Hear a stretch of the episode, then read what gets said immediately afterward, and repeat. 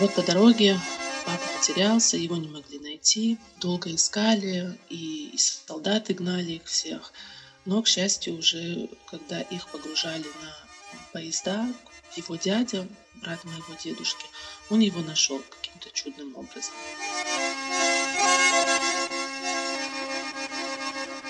И он плакал в это время, и уже я не знала, как реагировать, потому что я впервые видела дедушку плачущим. И у меня так, самой такая вина закралась, что я заставила его, его плакать. И тогда я могу сказать, что я почувствовала его боль, и вот его боль до сих пор ношу в себе.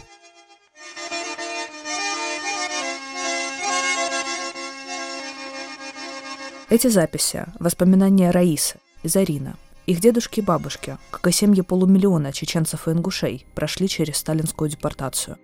В 1944 году два этих народа подверглись принудительному выселению в Центральную Азию. Людей абсолютно бездоказательно обвинили в коллаборационизме, сотрудничестве с нацистами, и выслали в ледяную степь, где каждый день им приходилось бороться за жизнь. Из-за операции под кодовым названием «Чечевица» погибли десятки тысяч человек – мужчин, женщин, стариков, маленьких детей. Люди умирали от тягот пути в поселение, которое тогда казалось вечным. Их везли несколько недель, зимой, в неотапливаемых вагонах для скота, где гулял холодный ветер. В Казахстане и Кыргызстане их никто не ждал. Высланным приходилось заново строить свою жизнь в холоде, голоде и ограничениях, которые на них наложила советская власть. Старшие родственники Раисы, Миланы и Зарины выжили. Вместе с другими чеченцами и ингушами им удалось вернуться обратно. Меня зовут Катя Филиппович. С вами подкаст «Кавказ Реалии. Изгнанные. Депортация чеченцев и ингушей». В нем мы рассказываем о самом страшном времени в их истории, травме и памяти поколений, о том, как события 80-летней давности продолжают влиять на целые народы.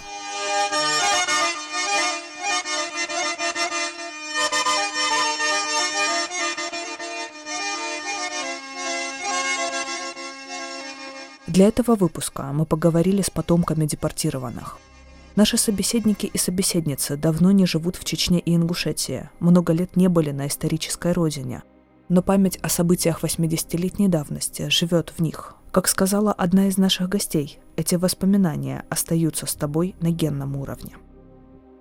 Рейса Борщигова, журналистка и правозащитница из Чечни. Она родилась в селе Давыденко Ачхой-Мартановского района – Сейчас Раиса живет в Соединенных Штатах. Ее отцу было всего 4 года, когда их выселили в Центральную Азию, в Талдыкурганскую область Казахстана.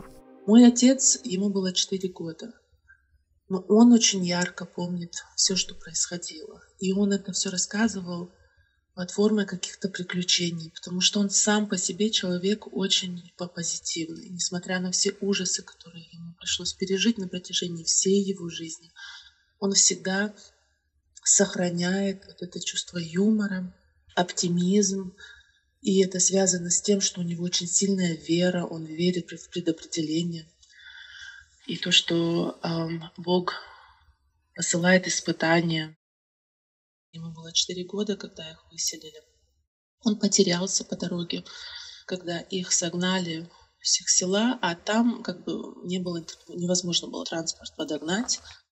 И, соответственно, солдаты, они просто ну, выгнали всех и погнали их а, в, административную единицу. И это было село Шарой. И вот по дороге папа потерялся, его не могли найти. Долго искали, и, и солдаты гнали их всех. Но, к счастью, уже когда их погружали на поезда, его дядя, брат моего дедушки, он его нашел каким-то чудным образом. И то есть это все рассказывалось, как я уже говорю, в виде приключения. Может, для четырехлетнего ребенка это и было приключение, за исключением, конечно, голода, который они испытывали. Бабушка, мать отца Раисы, ничего не смогла взять с собой в ссылку, кроме мешочка с кукурузой и сундучка с самыми дорогими ей вещами, отрезом ткани и какими-то украшениями. Уже по прибытию в Казахстан бабушка Раисы обменяла эти вещи на корм для скота, который удалось купить у местных жителей. Этим они питались первое время. Сестра отца Раисы и ее дедушка умерли в ссылке. Когда умер э, дедушка, то есть бабушке и детям приходилось очень туго. И мой папа, он с 10 лет, у него как бы стаж рабочий официально начинался уже с 10 лет. Он ухаживал за бычками в, местном совхозе, то есть кормил их, потому что это были быки-производители. И заодно ходил в школу. И у него осталось огромное чувство вины в отношении брата, потому что когда пришло время идти в школу, пустили только моего отца, а старшего брата нет, так как некому было в полях работать.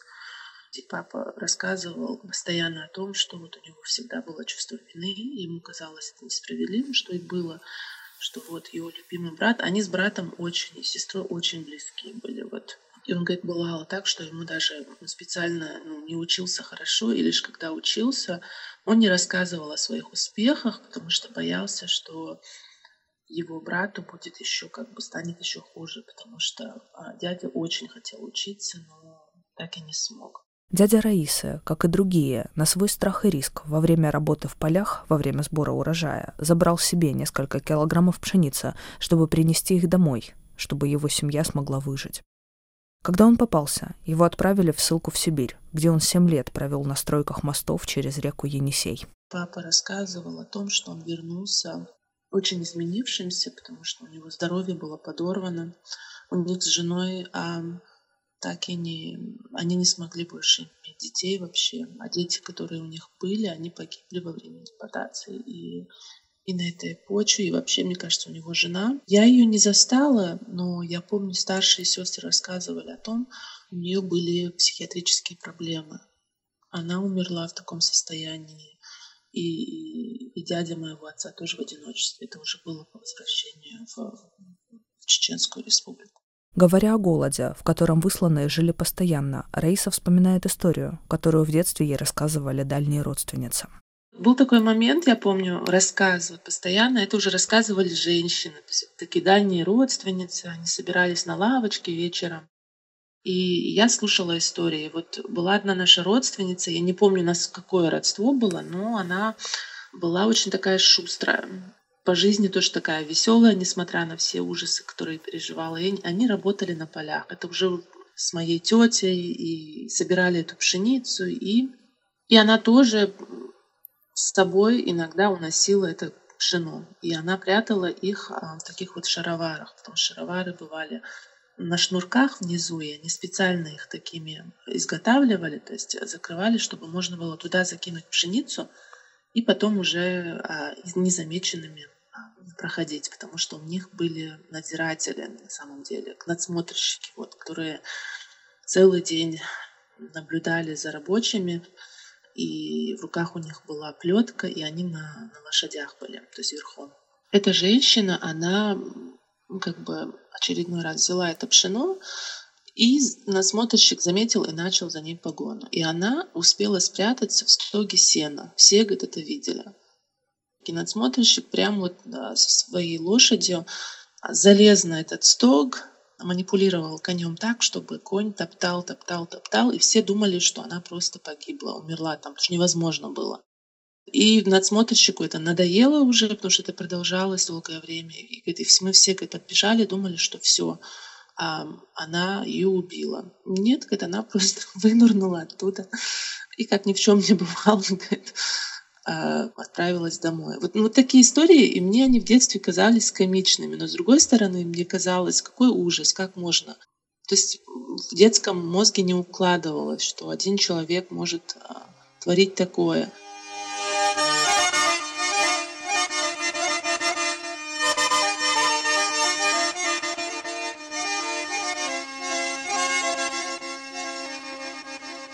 Зарина родом из Ингушетии. Она тоже давно не живет в республике. По ее словам, в семье всегда избегали говорить о депортации. Бабушка и дедушка с маминой стороны, вот они постоянно работали, постоянно у них там хозяйство, и как-то особо ну, не общались э, с нами. Но даже когда там собирались а, за, за столом, да, обсуждали как бы текущие моменты, а то, что там происходило в прошлом, ну никак. Ну и, в принципе, я сама вопросы начала задавать уже только в подростковом возрасте.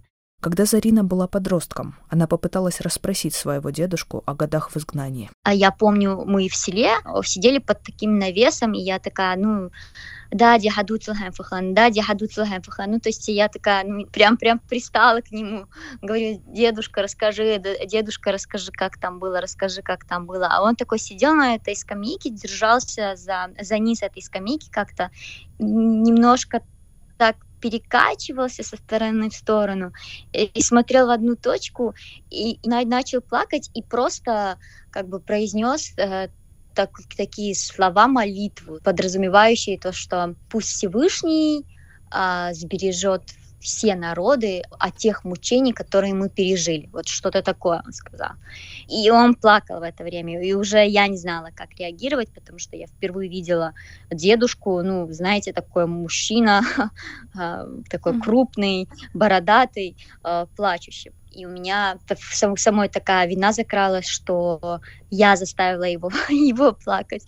Вот. Тогда я могу сказать, что я почувствовала его боль, его боль до сих пор ношу в себе. Потом я уже узнавала у, получается, у сестры папиного отца, а, что происходило уже в той семье, и там я уже выяснила, сколько там, то, что семерых детей выжило только трое, а, как старший брат спасал вот младших, младших детей, работая, насколько это все сложно было для них и боль, знаете, она есть, ну, то есть вот общаешься же со своими ровесниками из числа ингушей, из числа чеченцев, и понимаешь, что все, практически все, до сих пор чувствуют, что это вот произошло будто бы с ним.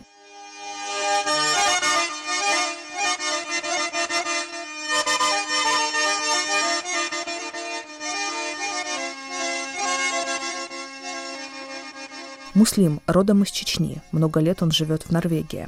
Для нашего подкаста он вспоминает о вечерах, когда его родственники в Чечне рассказывали о годах, проведенных в ссылке.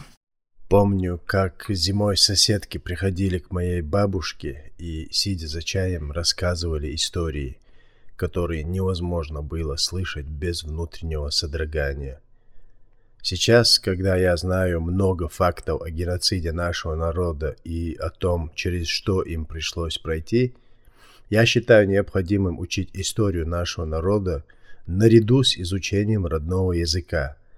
И поэтому каждый год перед годовщиной высылки я пересказываю истории своей бабушки в кругу семьи.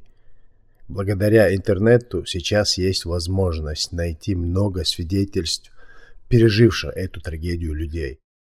В этот день я собираю такие ссылки и делюсь с родственниками.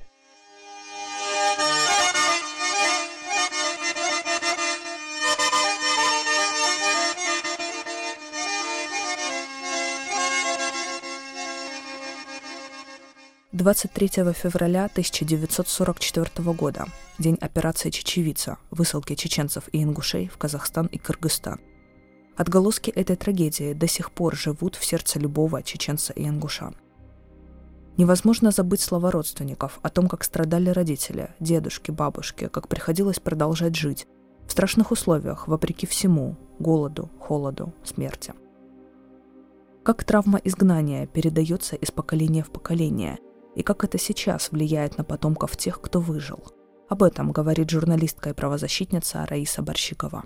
Каждые 50 лет чеченцы подвергаются каким-то репрессиям, будь то это выселение, война, и, и вот этот вот страх, он в тебе живет. Даже если ты оказываешься в безопасном месте, он тебя преследует и не позволяет тебе расслабленно жить, потому что ты начинаешь думать о том, что где гарантия того, что со мной это, то как бы со мной произошло, где гарантия того, что это не произойдет, там, например, с последующим поколением особенно если учитывать политический климат а, в стране, в республике в целом. И растет уже новое поколение людей, которые не видел, не застало Чеченскую войну. Мы не застали депортацию, но она очень сильно отразилась на нас, потому что вот эти инстинкты выживания, даже в местах, где тебе они абсолютно нет, нет нужды, например, скажем так, те, кто эмигрировал далеко от России и находятся в более или менее безопасных местах. Вот это вот чувство того, что что-то не так, что-то может произойти. Стоит ли верить власти или нет, оно всегда тебя вот как-то преследует. Ну, еще вот самое, мне кажется, что как это отразилось также на моей, как на нашем быте, скажем так. Мой отец и моя тетя, они не могли проходить мимо какой-то выброшенной еды. Им обязательно нужно было ее подобрать, либо там скоту отдать.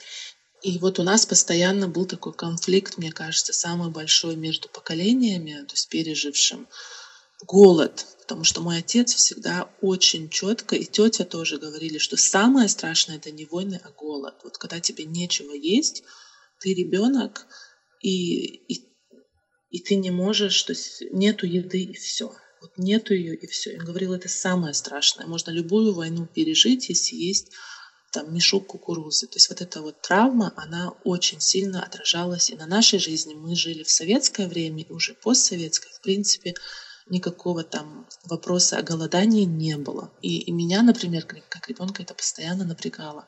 Почему я не могу выкинуть высохший хлеб, например?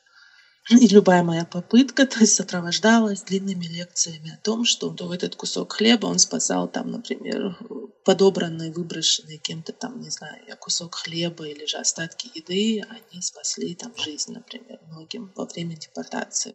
По словам Раисы, об этой тревожности и ощущении того, что в любой момент может что-то произойти, говорят и те, кто уже давно не живет в России. В моем случае, мне кажется, что мне удается в силу многих обстоятельств какую-то черту провести и сказать, нет, вот есть реальность, вот я здесь чувствую себя в безопасности.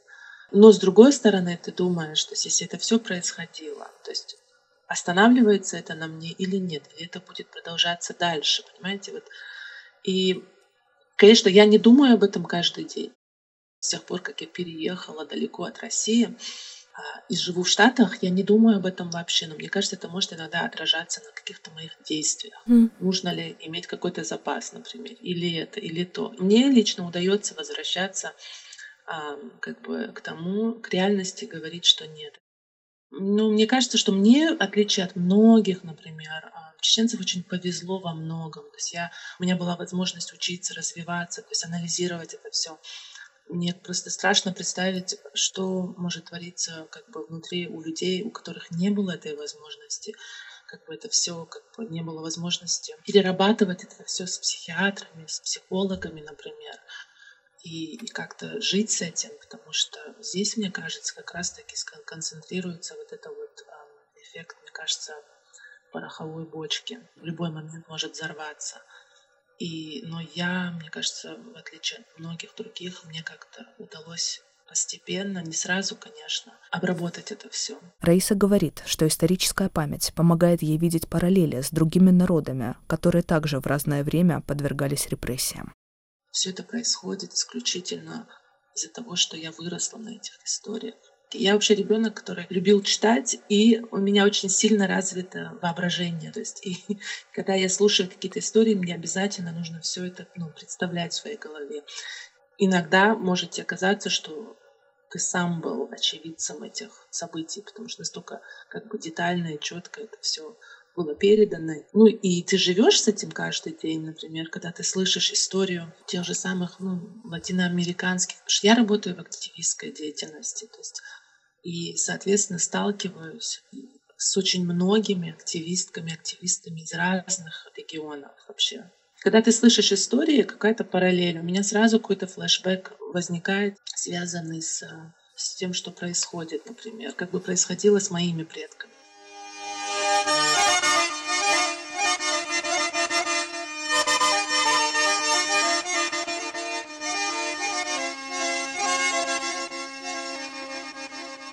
В России 23 февраля отмечается День защитника Отечества, бывший День Советской Армии. Этот день в большинстве российских регионов считается праздничным, кроме Чечни и Ингушетии. Об этом говорит уроженка Ингушетии Зарина. 23 февраля, например, когда день депортации ингушей и чеченцев, постоянно говорят про День защитника Отечества, но ни разу, ни разу никто не сказал, хотя, хотя вот э, сколько чеченцев с ингушами, больше двух миллионов, если их вместе, да, э, два с половиной миллиона, просто в этой речи, когда человек поздравляет людей с 23 февраля, сказать, да, для нас праздник, но вы знаете, вот два народа сегодня скорбят по поводу того, что было вот в 1944 году с ними. Зарина вспоминает историю, в целом показывающую отношение к памяти о депортированных в других российских регионах. Смотрите, даже вот у меня подруга приезжала ко мне в Ингушетию, подруга, выросшая в Санкт-Петербурге. И когда я ее привела в этот мемориальный музей, где там отдельная комната про депортацию, она говорит, как же, говорит, не могли же просто так депортировать. То есть как бы у, у россиян, в частности, есть такое, не могли же просто так депортировать, несмотря на то, что уже всем мировым сообществом признано, что Сталин был одним из самых кровожадных э, руководителей 20 века, и что депортации изначально были ну, незаконными неправомерными.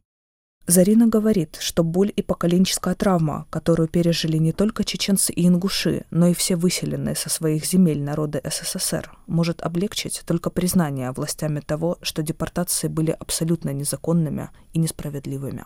И мне кажется, что э, боль именно вот всех депортированных народов, она начнет проходить ровно тогда, когда на государственном уровне, во-первых, признают, что это все было неправильно и что это была Э, если не геноцид, то хотя бы этническая чистка, и принесут за это извинения, потому что никто, никто из руководителей никогда за это не извинялся. Об этом же говорит журналистка и правозащитница Раиса Борщигова. Я постоянно думаю о непереработанных травмах и о том, что мы, как даже если мы и не были очевидцами событий, мы как э, следующее поколение являемся, мне кажется, носителями этих травм.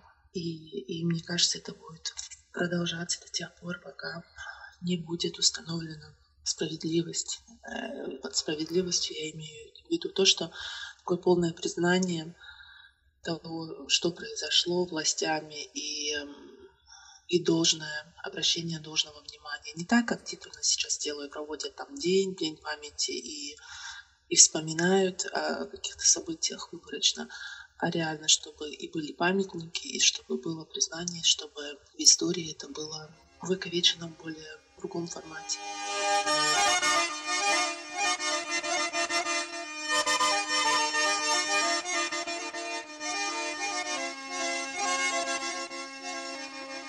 С вами был подкаст «Изгнанные. Депортация чеченцев и ингушей».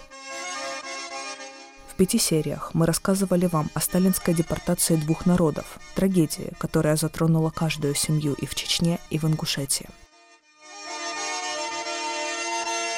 Мы благодарим за помощь в подготовке этого проекта историка Майрбекова Чигаева, чеченская радиомарша, правозащитника Центра «Мемориал» Александра Черкасова и всех, кто поделился с нами своими воспоминаниями. Эту историю вместе с нашими гостями вам рассказывала я, Катя Филиппович. Подкаст «Изгнанные. Депортация чеченцев и ингушей» доступен на всех подкастных платформах.